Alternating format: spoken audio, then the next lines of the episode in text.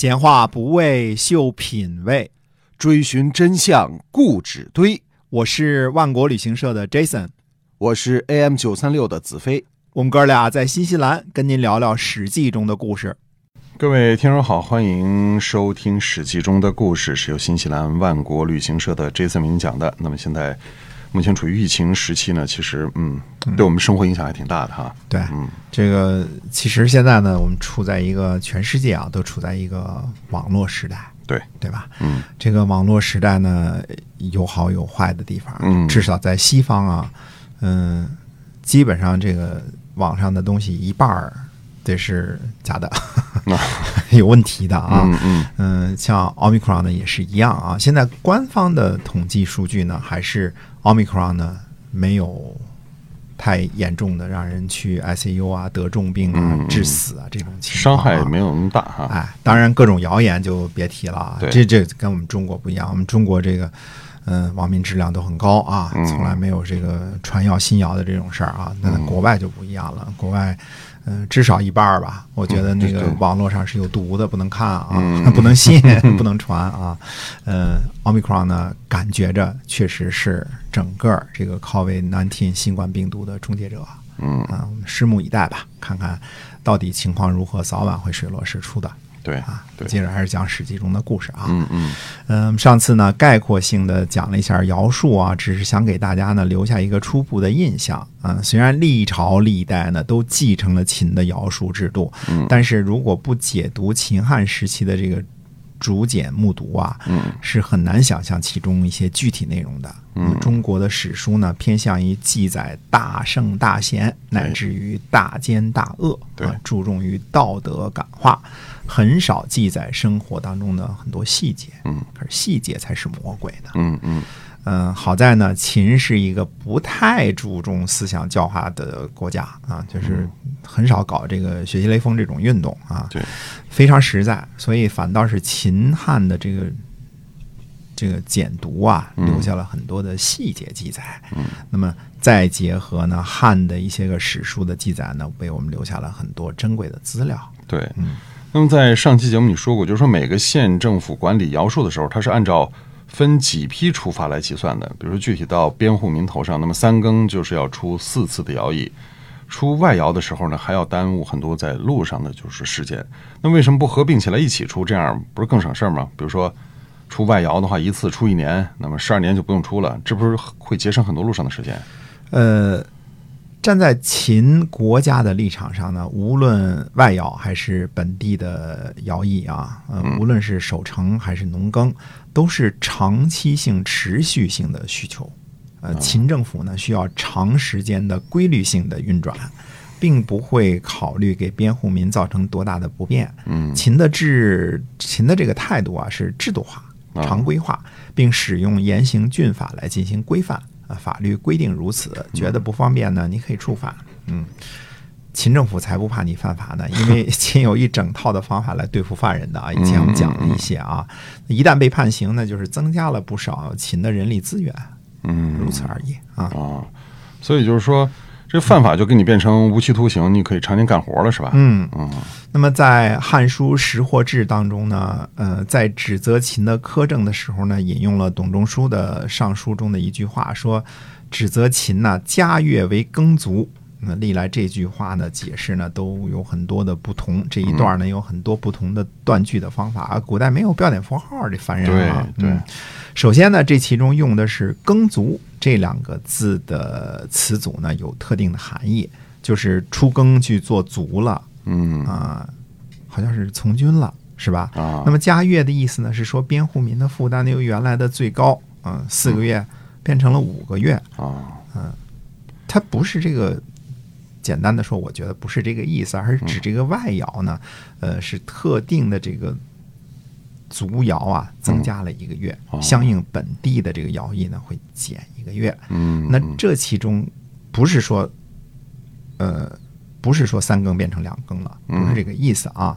那么相应的呢，本地减一个月那，就是说，只是说这个任务的难度会提高了。呃，这其中呢，有可能是考虑了节省路途、浪费时间的这个问题啊。所以这个秦家乐未必就是暴政的证据哈。也是也不是，嗯嗯如果某一年加月，第二年就减月，嗯，那是哦纯粹出于考虑这个要节省辩护民出外要节省了往返的时间，嗯对吧？嗯嗯如果只是加了一个月的兵役，第二年呢照旧没减，嗯那就是加重了辩护民的负担。从军打仗总比在本县干农活要危险和辛苦得多，嗯，对吧？嗯呃，我认为这个加月呢，不在第二年减的可能性很大啊，因为这样的话呢，那就还是秦实行暴政的证据。你出两次外要，半年什么都别干了，是吧？如果远的话，嗯，对对对，嗯，呃，那么就说，所以他是是暴政，也不是那么暴政哈。哎，你啊，别忘了啊，在指责对方的时候，古人写文章有个特点，就是断章取义啊。嗯由于中国古代呢没有逻辑学这个学科啊，嗯写文章呢只要气势磅礴啊，能够排比啊。嗯，能够起到说服人的效果就 OK 了。嗯很多的时候的举例和类比呢，呃，说的内容并不十分严密。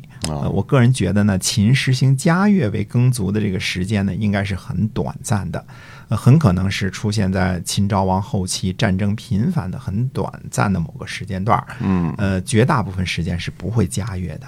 哦，有需要才服兵役呢，否则去干活对秦政府的贡献会更大哈。哎，对，呃，那么在汉高后五年的时候啊，《史记》记载说呢，令戍卒岁耕，就是一下子出一年的兵役。嗯嗯，但是岁耕的政策呢，很快就在汉文帝啊，在汉文帝十三年被废止了。嗯嗯，究其原因呢，嗯，很可能这样的政策呢，对于保护农耕是不利的，并不具有长期实施的可能性。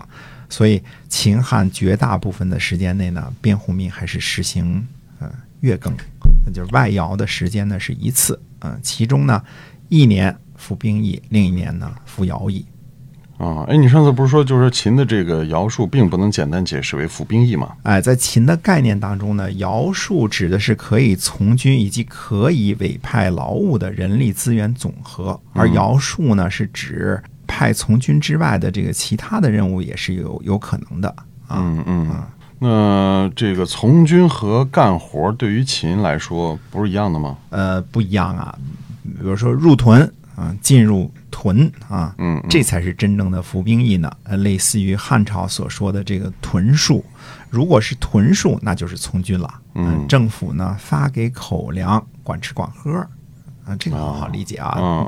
自古到今，当兵打仗也没有自备口粮的道理，对吧？嗯那么秦的时候呢，只要不是入屯，呃，只是干一些个活儿，比如说运送军粮或者运送武器装备的事儿呢，是要自备口粮的。嗯从金政府的角度来说呢，那支出就大大不同了。嗯，所以耕戍或者是徭戍是要以任务而区别对待的啊、如果是屯戍，那就是领食，就是从仓廪当中拿吃的，意思就是官府给口粮。哦，只有纯的军事任务，公家才会出口粮是吧？哎，是的。那么把秦呢，秦在这个征发人的时候呢，是把徭戍合在一起的。那出耕的边户民呢，并不清楚会具体执行什么任务，人力呢分派的权利呢掌握在郡的手中，按照任务的要求去分派。嗯啊，需要去干活就干活，需要当兵就当兵。嗯那么陈胜、吴广带领的九百戍卒呢，可能将来的任务并不是去打仗，很可能是去修骊山陵墓或者是阿房宫的。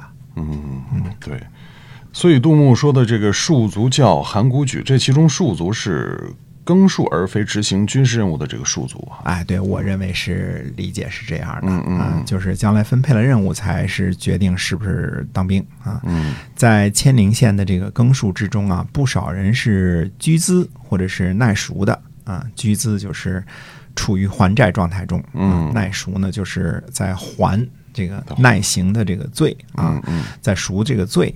那么在里耶秦简和岳麓书院藏秦简中呢，很多戍卒呢是向这个官府代粮的。呃，如果有官府供给的领食，那就不需要代粮了。嗯，对吧嗯而耕戍的戍卒呢，如果由于执行委派军粮的这个任务呢，路途遥远或者家境贫困呢，支付不起口粮，就只能代粮。如果将来还不起，则可能沦为居资，就是欠政府债的这个罪过。嗯，那么耕戍任务完成之后呢，很可能还得继续给政府干活还账。啊那听起来挺吓人的。那其他关于这个摇树的问题呢，咱们下回接着说哈。嗯，希望大家持续关注我们的节目。好，我们下期节目再会。再会。